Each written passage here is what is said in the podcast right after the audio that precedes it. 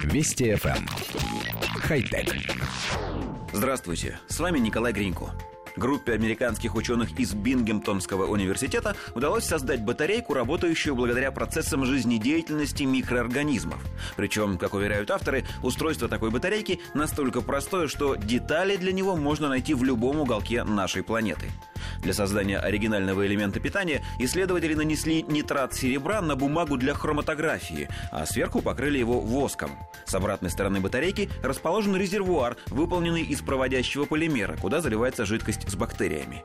Когда лист бумаги складывается, поверхности соприкасаются, и батарейка работает за счет метаболизма бактерий. Разработчики отмечают, что мощность напрямую зависит от того, сколько ее слоев соприкасаются. В ходе лабораторных экспериментов удалось достичь мощности в 31,5 микроватт и 125,5 микроампер с помощью шести батарей. Несмотря на оригинальность и очень долгий срок службы такого элемента питания, он будет работать пока живы бактерии, ученые отмечают, что полученной мощности недостаточно даже для того, чтобы зажечь обыкновенную лампочку. В то же время заряд от батареи можно использовать в медицине, где большая мощность не требуется, например, для питания биологических сенсоров, которые регистрируют уровень сахара в крови у пациентов, страдающих от сахарного диабета. Кроме того, ученые также сообщили, что в их планы входит увеличение мощности и уменьшение размера самой батарейки. Коллектив редакции нашей программы считает, что за биохимическими элементами питания будущее.